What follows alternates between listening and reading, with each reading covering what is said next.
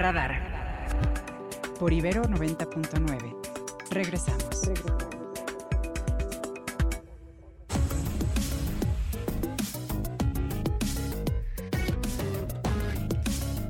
8 con 12 minutos, 8 con 12 y nos vamos con Ernesto Sorio para saber pues qué ha pasado. Había la expectativa a lo largo de este fin de semana de, eh, de cuál sería la postura, no de la Cancillería, que hay que decir que la Cancillería salió con dos comunicados en el primero un poco más apelando a la negociación, en el segundo ya con una condena clara a Hamas y a la violencia terrorista, ya usa la, expresión, pero la pregunta era, bueno, ¿y cuál era la postura que iba a tener el presidente?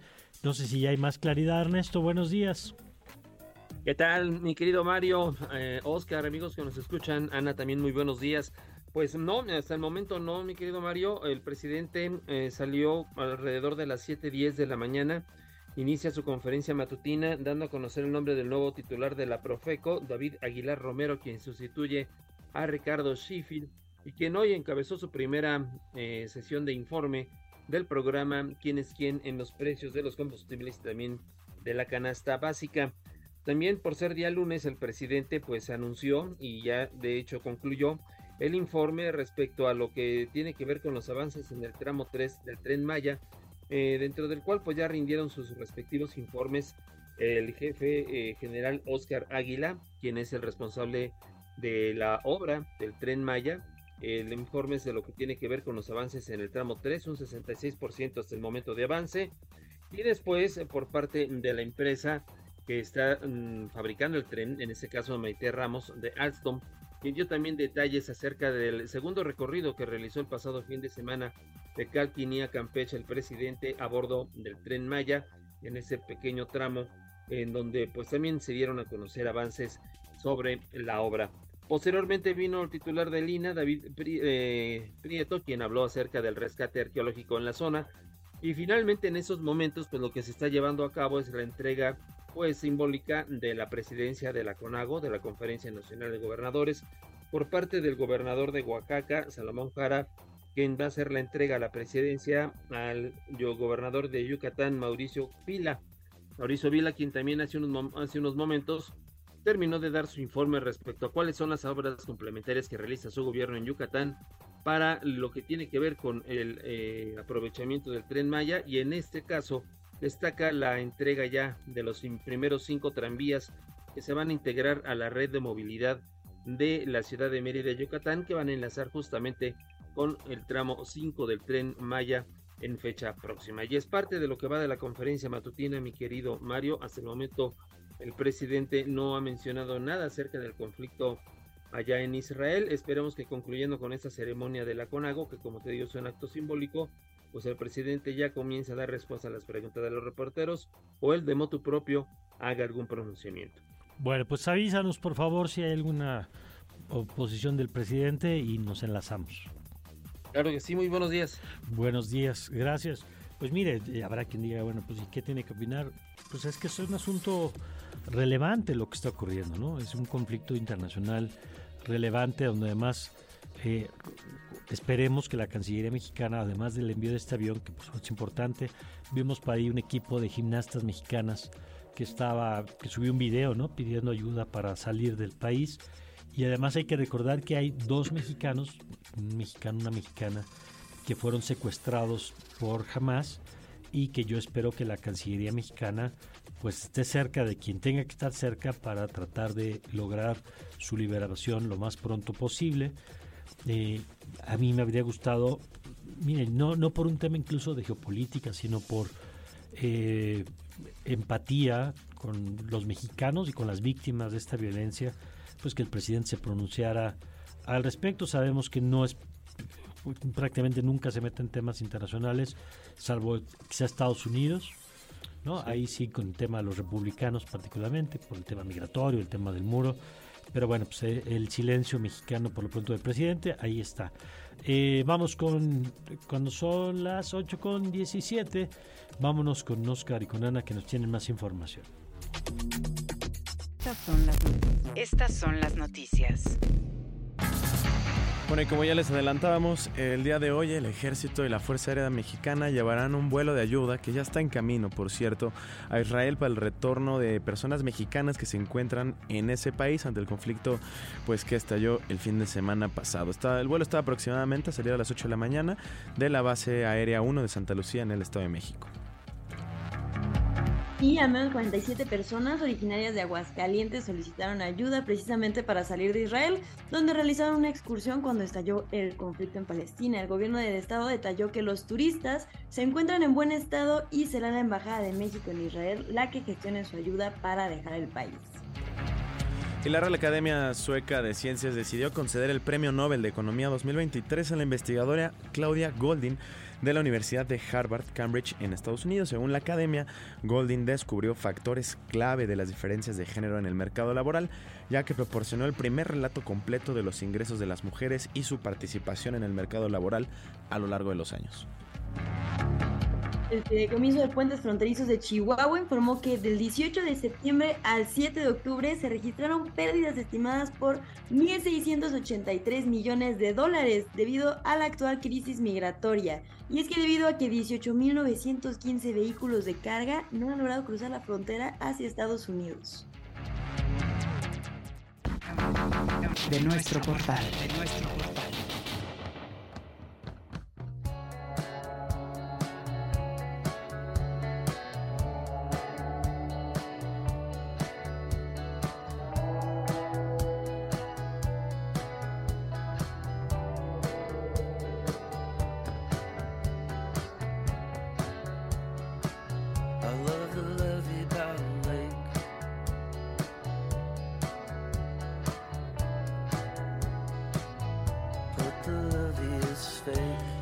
Y esto que estamos escuchando es la banda estadounidense originaria de Chicago, Wilco, quien a lo largo de su trayectoria profesional ha buscado meterse a distintos géneros eh, como el rock alternativo, el folk y, folk y el country, que pues esta banda nos trae su nuevo álbum llamado Cousin, donde lo podrán estar escuchando a través de nuestra página web www.ibero99.fm.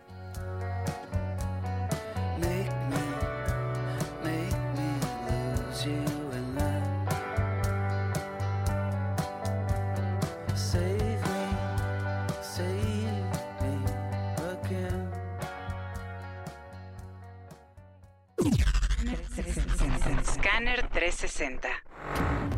Y nos vamos con el resumen internacional. Los aspirantes republicanos a la presidencia de los Estados Unidos coinciden en radicalizar el combate al narcotráfico en su frontera con México. El gobernador de Florida, Ron DeSantis, quiere que los, que los presuntos traficantes de drogas en la frontera entre Estados Unidos y México sean eliminados a tiros, así lo dijo. Nikki Haley promete enviar fuerzas especiales estadounidenses a nuestro país, en tanto que Vivek Ramswamy, eh, quien ha, ha acusado al presidente López Obrador de tratar a los cárteles de la droga como si fuera su sugar daddy, así lo dijo, y advierte que si es elegido presidente habrá un nuevo daddy o nuevo papá presente, también lo dijo así, para poner orden. Europa. Y mientras los líderes de los países europeos han expresado sin fisura su, su solidaridad con Israel ante los ataques lanzados por la milicia Hamas, Reiterando el derecho del país hebreo a defenderse, Moscú y las autoridades de los países árabes han realizado llamamientos a la contención, evitando deliberadamente condenar los bombardeos y las incursiones armadas en territorio israelí. Asia. Y el presidente de Irán, Ebrahim Raisi, dijo este domingo que su país apoya la legítima defensa de la nación de Palestina, según la agencia semioficial de noticias iraní MER, que citó un mensaje oficial. El régimen sionista y sus partidarios son responsables de poner en peligro la seguridad de las naciones de la región, dijo Raisi, citado por la agencia de noticias iraní MER. Sin embargo, el Estado iraní rechazó haber manifestado su apoyo jamás y condenó todos los ataques a civiles.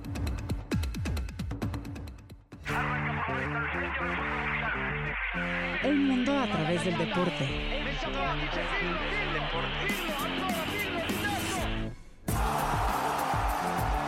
Crack 90.9. Vamos, por cierto, nada más permítanos antes de ir con Omar a escuchar lo que dice el presidente ya sobre el tema de Israel.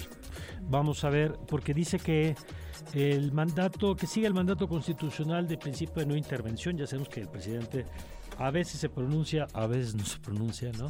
En el caso de Perú, por ejemplo, sí. En el caso de Bolivia, sí. En algunos casos no. Vamos a ver lo que está diciendo en este momento. No solo el Consejo de Seguridad de Naciones Unidas, porque estamos viendo que no eh, apuestan a la búsqueda de la paz, siempre bloquean cualquier iniciativa en ese sentido.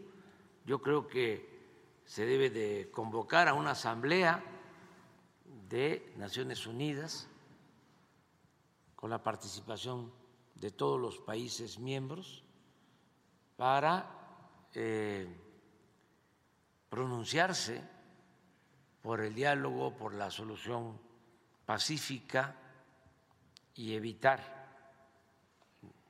la guerra con todo el daño que ocasiona. Esa es nuestra postura en cuanto a los mexicanos que se encuentran en Israel. Hoy eh, sale un avión para eh, traer a los que quieran venir a México. Están trabajando los embajadores de Palestina, de Israel. hay apuntados alrededor de 300 mexicanos que quieren eh, salir. En el caso de Israel, la mayor parte de los mexicanos que están eh, lo han hecho por viajes turísticos, fundamentalmente religiosos,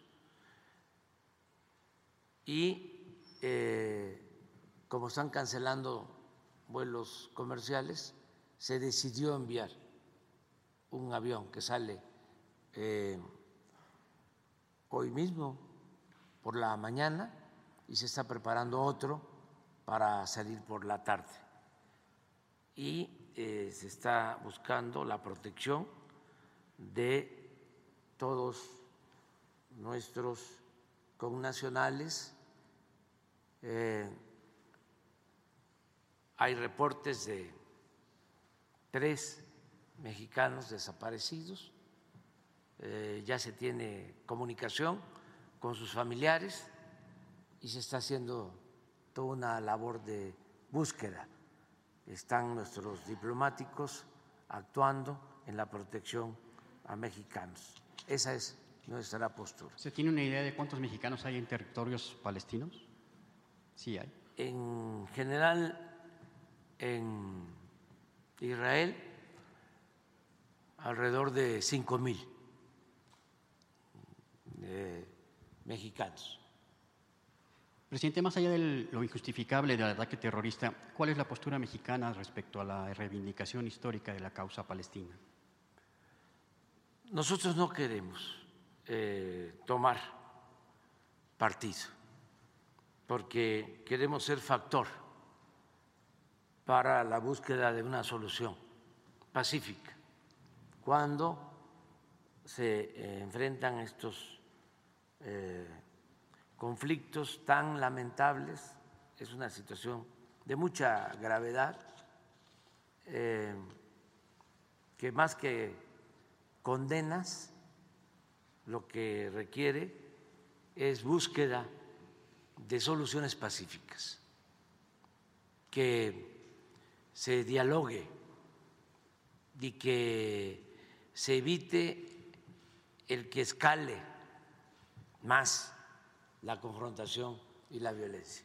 Ya son, hasta ahora, lamentablemente, muchos muertos, tanto de Israel como de Palestina. Y no queremos eso. Bueno, ahí está lo dicho por el presidente en este momento en vivo desde Palacio y nosotros nos vamos con los deportes.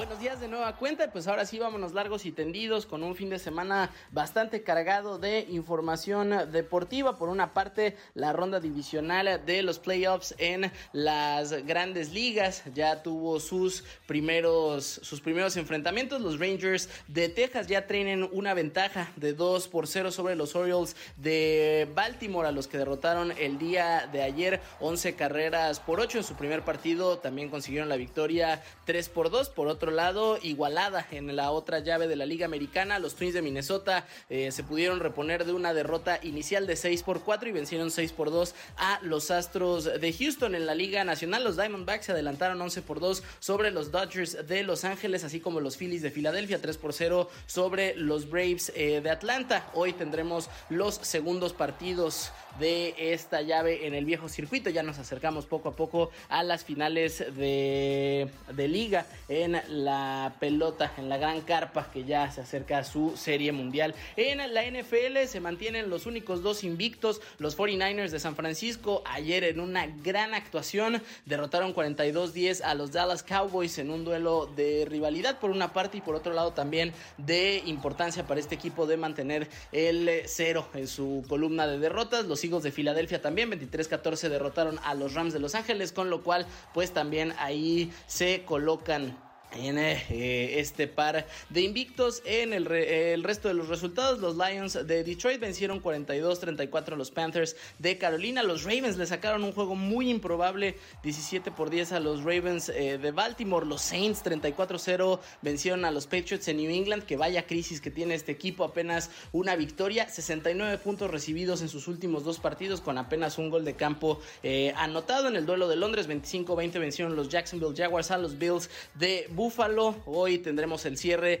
de esta semana 5 con los Raiders de Las Vegas que recibirá a los Packers. Por cierto, este conjunto de Las Vegas que no ha podido vencer a Green Bay desde 1990. A ver si eh, ahora tienen esa oportunidad con la apertura que les ofrece el nuevo proyecto de Jordan Love al frente de la ofensiva. Y también tenemos resultados de la Liga MX femenil. Ayer Pachuca 6 por 0 venció al conjunto de León. América 5 por 2 hizo lo propio frente a Juárez. Puebla 2 por 1 a Santos Laguna. Tijuana y Tigres empataron a cero, Atlas 3 por 1 igualó con Mazatlán y Cruz Azul también 3 por 1 en Atlético San Luis, hoy triple cartelera, Toluca Chivas, Pumas Necaxa y Monterrey contra Querétaro. Y para terminar la Fórmula 1, que ya tuvo su decimoctava carrera del año, el Gran Premio de Qatar, pocas sorpresas, victoria para Max Verstappen, que además no necesitó ni siquiera que llegara el domingo para proclamarse campeón de la categoría de pilotos por tercer año consecutivo. Esto, los puntos que entregó la carrera sprint fueron suficientes para que el neerlandés ya presuma otra carrera, otra corona en su haber.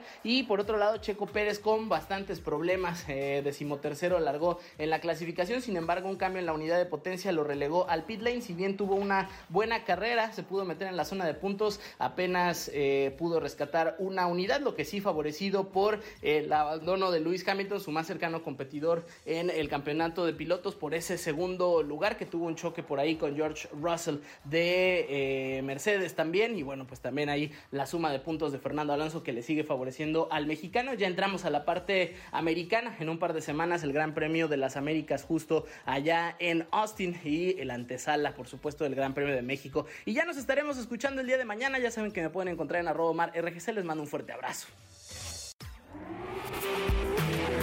Animal político. Animal político. 8 con 31, ya está con nosotros en la línea Nayeli Roldán, periodista animal político, la conocen muy bien, ya ha estado varias ocasiones aquí con nosotros en Radar, sobre este tema, eh, esta investigación de los hospitales abandonados en el Estado de México y la situación en la que se encuentran. Nayeli, muy buenos días. ¿Qué tal? Muy buenos días a ti y al auditorio. Muy buenos días. Eh, oye, cuéntanos, por favor, eh, de qué va la investigación, qué encuentran, qué es relevante para darlo a conocer aquí a la audiencia.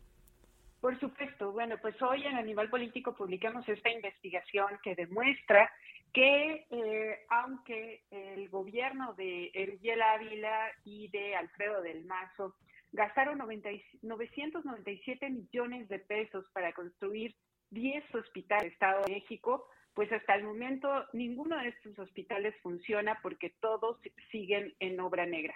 Eh, se trata de eh, hospitales en los municipios pues donde se necesitaba más, donde hay más población eh, en condición de pobreza y donde menos servicios de salud y seguridad tienen, como en Chicoloapan, Atlacomulco, Tepoztlán, Zumpango, Sinacantepec, Acolman, Cuautitlán Izcalli, Acapulco y el Hospital General de Tlanepantla, Valle Ceilán y el Instituto Oncológico de Catepec. Y bueno, eh, le preguntamos, por supuesto, a Erubiel Ávila por qué su gobierno invirtió 997 millones de pesos, o por lo menos registró la salida de ese dinero eh, de las arcas del gobierno del Estado de México y no se concluyeron las obras.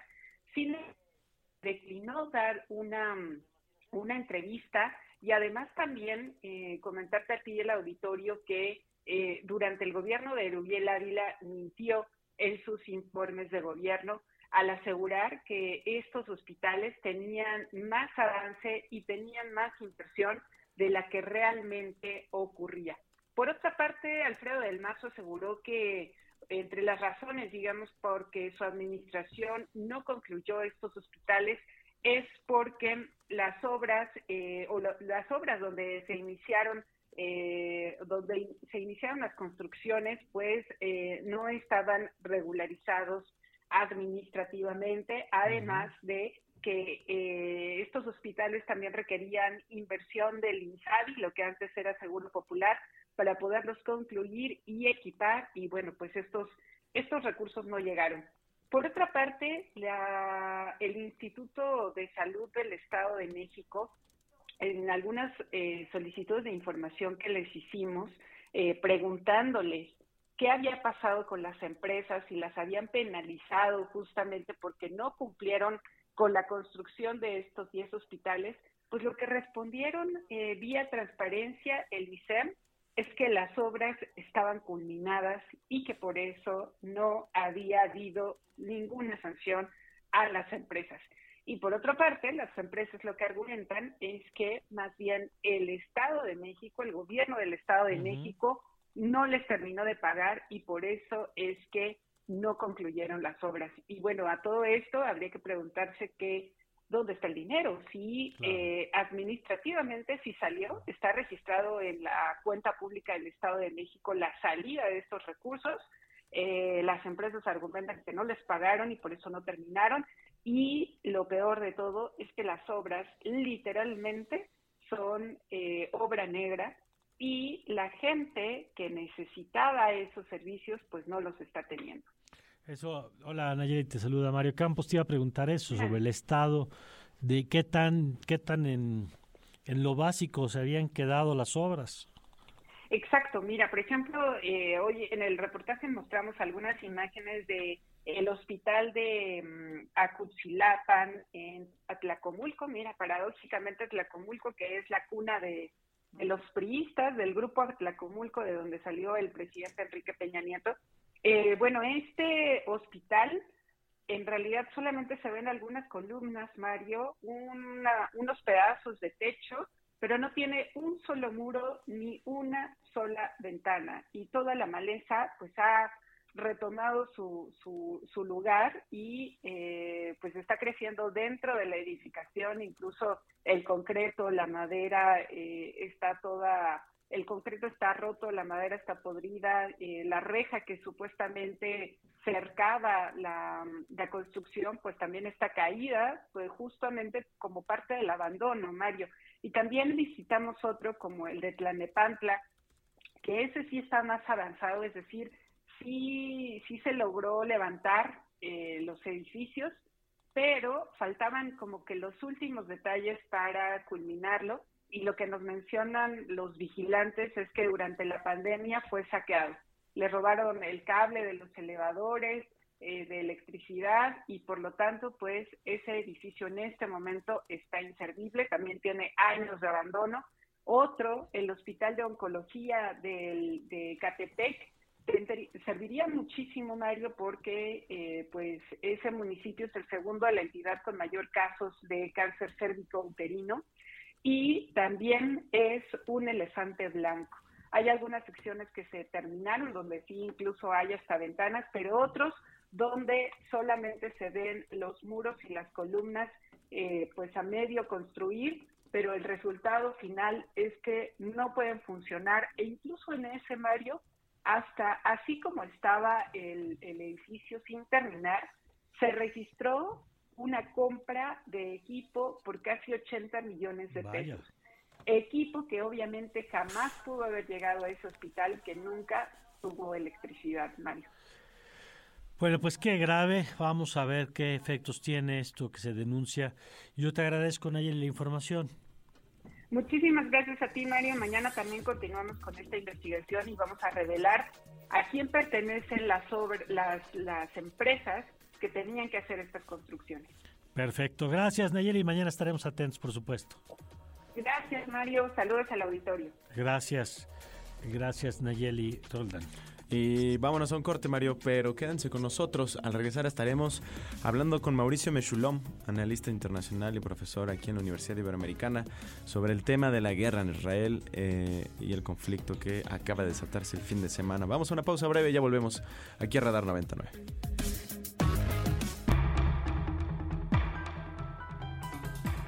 Somos la Selección Nacional de Gimnasia Rítmica de México y en estos momentos nos encontramos en Israel, en un campamento de preparación para los próximos Juegos Panamericanos.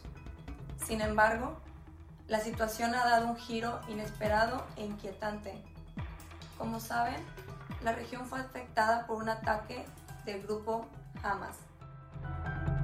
Bueno, es el testimonio que le compartíamos, que le platicábamos más temprano sobre este grupo de gimnastas mexicanas que busca regresar y que bueno, espero estén entre las que serán atendidas por estos dos aviones que ha dicho el presidente López Obrador van a mandar para regresar a las 300 personas, dijo el presidente, que pudieran estar interesadas en salir. Pero vamos ahora con Mauricio Mechulam y hacer un corte de dónde estamos parados hoy. Eh, primero, eh, Mauricio, qué gusto poder platicar contigo como siempre aquí en tu casa. Muy buen día. Gracias, buen día, querido Mario. Oye, a ver, ¿dónde estamos parados hoy? ¿En qué punto estamos del conflicto eh, a, estas horas? Así es. Eh, bueno, simplemente mencionar que el conflicto tiene muchísimas aristas, muchos elementos que nos es imposible compartir en los pocos minutos que tenemos. Les invito eh, con mucho gusto a revisar los textos que estamos publicando, los lives en Instagram, que son un poco más amplios, porque, bueno, de entrada hay que asumir que eh, ahora mismo pues partiremos del momento actual y no necesariamente ni de la última semana, ni del último mes, ni de los últimos 10, 12, 15, ni 20 años. Entonces es importante eh, hacer esta precisión. Entonces, eh, la pregunta que me haces justamente va en ese sentido. Israel vivió una cantidad de ataques importantísimos en contra de su población civil. Estamos hablando de probablemente el mayor shock o conmoción en términos de atentados terroristas que haya sufrido el país en toda su historia.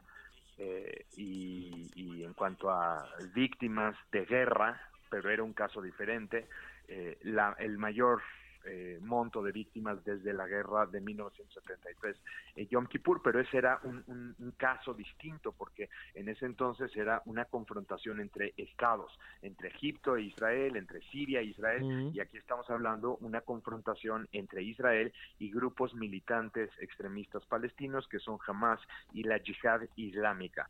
Y eh, este, después de esta conmoción vivida por parte de Israel y después de, este shock, Israel está pues empezando a tomar el control, todavía ni siquiera tiene el control completo, pero está empezando ya a recuperar el control de los territorios eh, de, la, de los poblados que estos grupos militantes llegaron a infiltrar, eh, pero tiene que enfrentar eh, la situación de que estos grupos secuestraron a 150 personas, entre ellas, eh, hasta donde yo tenía entendido, eran dos personas mexicanas. Eh, ahora parece que se está informando que son tres personas mexicanas, hay personas de muchas otras nacionalidades. Y pues simplemente eh, entender que desde la perspectiva de Israel esta magnitud de atentados no puede irse sin respuesta. El problema es que la respuesta que está ya implementando Israel ya en una parte ofensiva tiene un altísimo costo en vidas humanas ahora del lado eh, de Gaza. Eh, los palestinos que viven en Gaza están teniendo que experimentar una enorme cantidad de bombardeos y muy probablemente una incursión terrestre que vendrá quizá en las próximas 24 o 48 horas y esto elevará la cuenta de víctimas eh, civiles palestinas que eh, también morirán debido a este conflicto. El, estimado eh, que se está haciendo en Israel es que en realidad la restricción de los últimos años por parte de Israel al respecto de Hamas y la yihad islámica son lo que ocasionó, son lo que son los factores que ocasionaron que estas organizaciones crecieran, se empoderaran y pudieran planear los ataques con la anticipación que, lo, que los planearon y pudieran implementarlos de la forma como fueron implementados. Y un elemento adicional que surge el día de ayer, un reportaje del Wall Street Journal que está vinculando directamente a Irán, de acuerdo con múltiples fuentes, en la planeación de estos ataques y esto pues naturalmente lleva a la confrontación que Israel tiene con Irán y a las otras milicias que Irán apoya, como por ejemplo la milicia de Hezbollah en Líbano y la posibilidad de que esta situación se extienda hacia otros frentes, no solamente el frente de Israel y Gaza. Mauricio, buenos días. Te saluda Oscar Reyes. Yo te quiero preguntar cómo se buscará abordar este tema desde el Consejo de Seguridad de la ONU y qué papel estarán jugando las potencias sobre todo. Bueno, el, el, tema en el Consejo de Seguridad es que eh, la mayoría de los países van a tener que reconocer el hecho de que Israel fue en este caso particular el país atacado, el país que vivió atentados en contra de la población civil, que hay víctimas civiles que simplemente fueron eh, atacadas en sus hogares o en una fiesta, que fueron secuestradas y que se mantienen presas.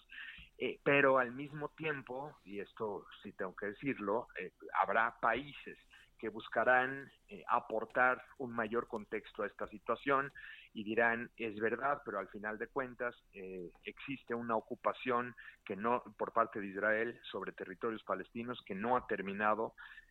si bien Israel desocupa la franja de Gaza en el año 2005, la realidad es que la franja se encuentra completamente bloqueada, no tiene condiciones o capacidad de tener una independencia ni una viabilidad y que esto ha generado una crisis humanitaria de enormes proporciones.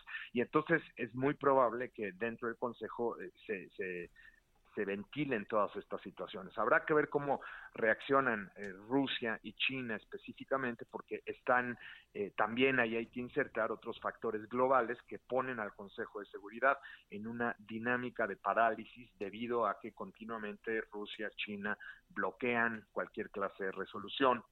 Eh, salvo que las resoluciones sean muy muy cuidadas y muy meticulosas. Habrá que ver cómo sucede en esta ocasión. Bueno, eh, el factor eh, de escala, de que pueda escalar este asunto militarmente, ¿cómo lo ves? No, bueno, de entrada ya está escalando. Israel está efectuando los mayores bombardeos de que se tiene un registro en los últimos años. Esto ya está teniendo una cantidad enorme de víctimas civiles y, y va a seguir escalando porque viene ahora la incursión terrestre y con la incursión terrestre pues viene todavía un mayor nivel de escalamiento. Ah, ahí la pregunta que nos tenemos que hacer es si se va a abrir el frente entre Líbano e Israel, porque eso sí sería eh, enormemente eh, delicado en términos del tamaño de la confrontación. Hezbollah cuenta con misiles de mucho mayor precisión y de mucha mayor tecnología que aquellos con los que cuenta Hamas y la yihad islámica, y entonces Israel se va a sentir todavía más orillado en caso de que así sucediera a responder todavía con mayor fuerza, ahora involucrando al Líbano, involucrando población libanesa, y en última instancia pues siempre está el tema de Irán ahí detrás de todo, ¿no? Entonces será un factor importante. Hay, hay, hay, hay que vincularlo también esto con la política interna en Estados Unidos porque Estados Unidos eh, está, eh, la administración Biden está recibiendo críticas muy serias por parte de los republicanos y otros sectores que le acusan de estar negociando con Irán eh, debido a los recientes acuerdos en los que se liberan presos y en los que se liberan fondos iraníes y le dicen que debido a su flexibilidad y a su laxitud con Irán, entonces Irán está pudiendo operar eh, con holgura en toda la región mediante las milicias que apoya, arma, financia e incluso entrena. Entonces, eh, pues el tema tiene que ver ya con política interna en Estados Unidos, tiene que ver con la política global que estamos mencionando y el, la posibilidad de escalamiento pues se va a ir vislumbrando en los próximos días. De acuerdo. Muchas gracias, Mauricio. Muchísimas gracias, querido Mario. Seguimos en contacto. Cómo no, gracias, Mauricio Meshulam. Y nosotros nos vamos con Claudio Flores.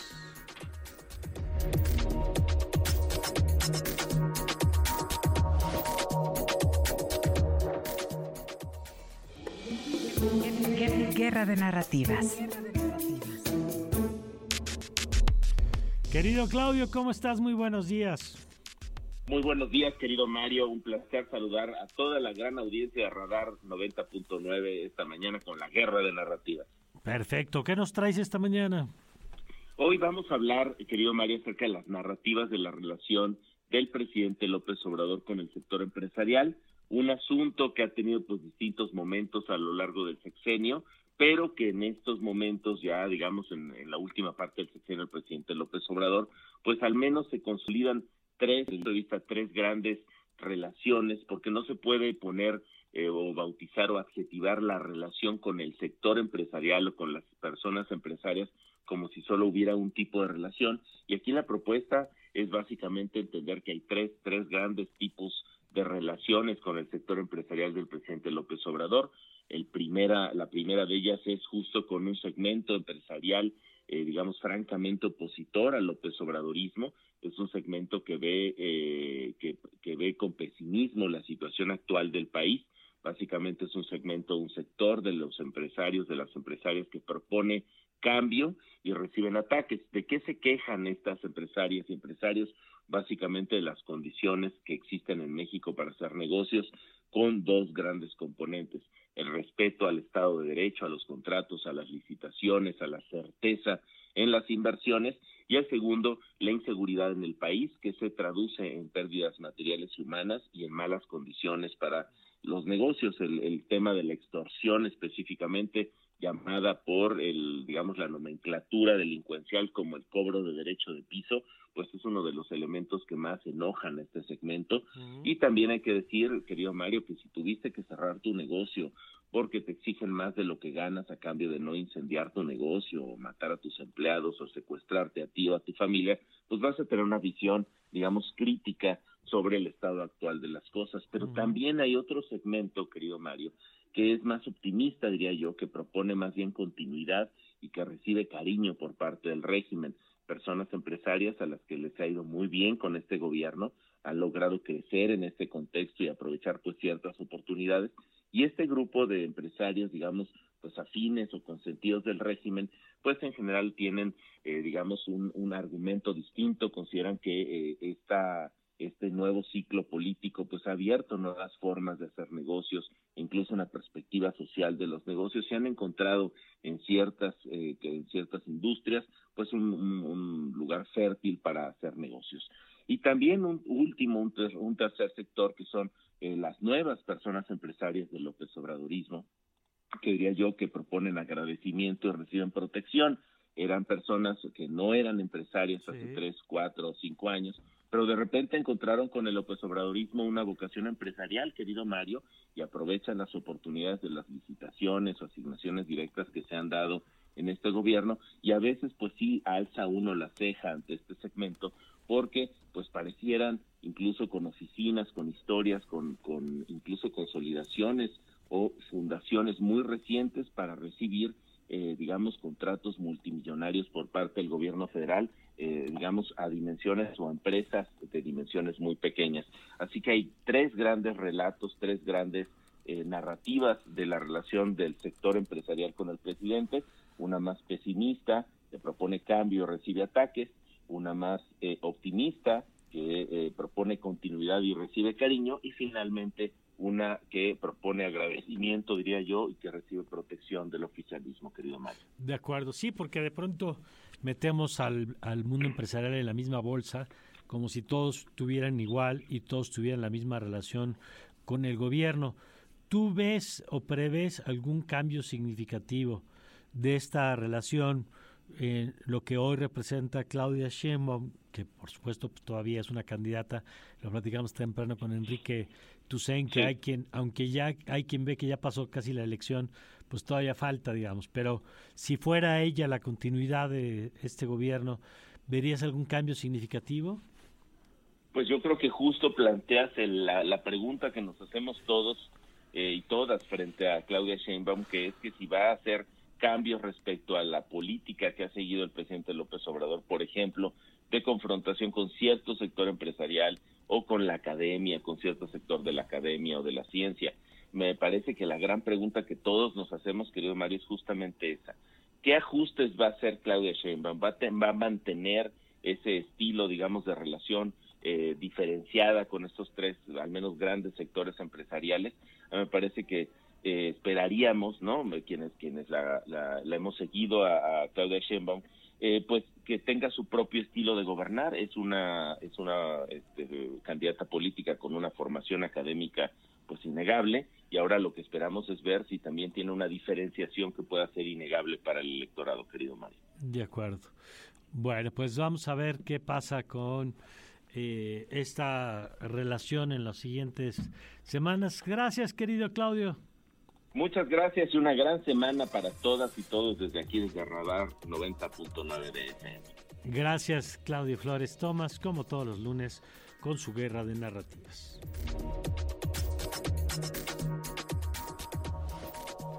Y vámonos con Ernesto Sorio y lo último de la mañana. Adelante, Ernesto. Adelante, Ernesto. No, a ver. No lo tenemos. Ahí está, mira, ya. ¿Qué tal, qué tal, mi querido Mario? Ya teníamos aquí problemas con el micro. Este, comentarte, compartir con el auditorio, mi querido Mario, que el presidente acaba de anunciar que para el 22 de octubre próximo ha convocado ya una reunión cumbre de los presidentes y el primer ministro de Belice, de los presidentes de Guatemala, de Colombia, Ecuador, El Salvador, Honduras, eh, Venezuela, Haití, Cuba, Costa Rica y Panamá para que se reúnan en Palenque, Chiapas y aborden el tema de la migración. Reconoce que es un tema que va creciendo, que está enfrentando ya una crisis en particular en lo que tiene que ver en la frontera con los Estados Unidos y que dice ya hay un acuerdo en principio para que se puedan abordar este tema a partir de las causas, que es una de las principales banderas del presidente López Obrador a nivel regional.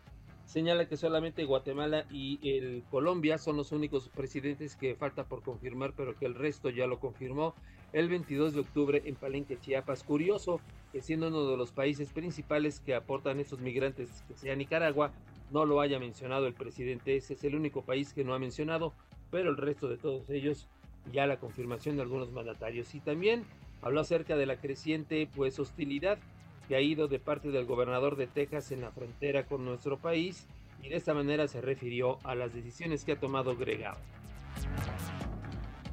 Ya eh, está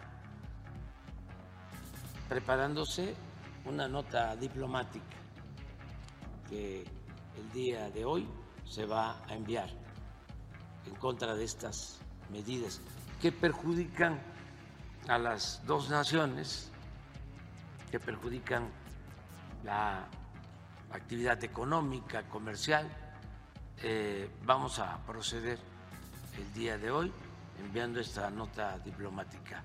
Todo esto se da, como hemos hablado, en el marco del el proceso electoral en Estados Unidos. Ahí lo dicho por el presidente hace unos momentos acerca de las decisiones que ha tomado el gobierno de Texas respecto a la frontera con nuestro país y las acciones en contra de los migrantes que cada vez, como dice el presidente, llegan en mayor número a ese país y es parte todavía de lo que va de la conferencia matutina allá en Palacio Nacional. Bueno, pues muchas gracias, querido Ernesto. Muy buenos días. Buenos días. Eh, Ana Ceseña, ya nos vamos. Nos vamos, muchas gracias Mario, Oscar y a todas las personas que hicieron posible este programa. Nos escuchamos mañana a las 7 en punto. Muchas gracias, Oscar. Mario, muchas gracias. Ana y a toda la gente que nos acompañó. Yo soy Oscar Reyes y aquí estaremos eh, acompañándolos en la semana. Muy bien, pues ya nos escucharemos en estos días, querido Oscar. Ana, gracias. Gracias, Isa. Gracias, Gio. Gracias a todo el equipo que hizo posible esta transmisión. Se queda usted con Aldebarán y el Vórtice.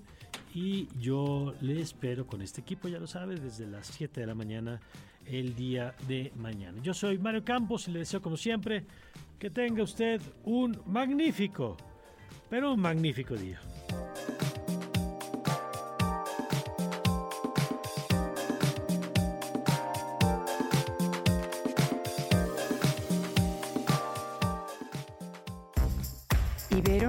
90.9 presentó los acontecimientos del día y las voces más actualizadas.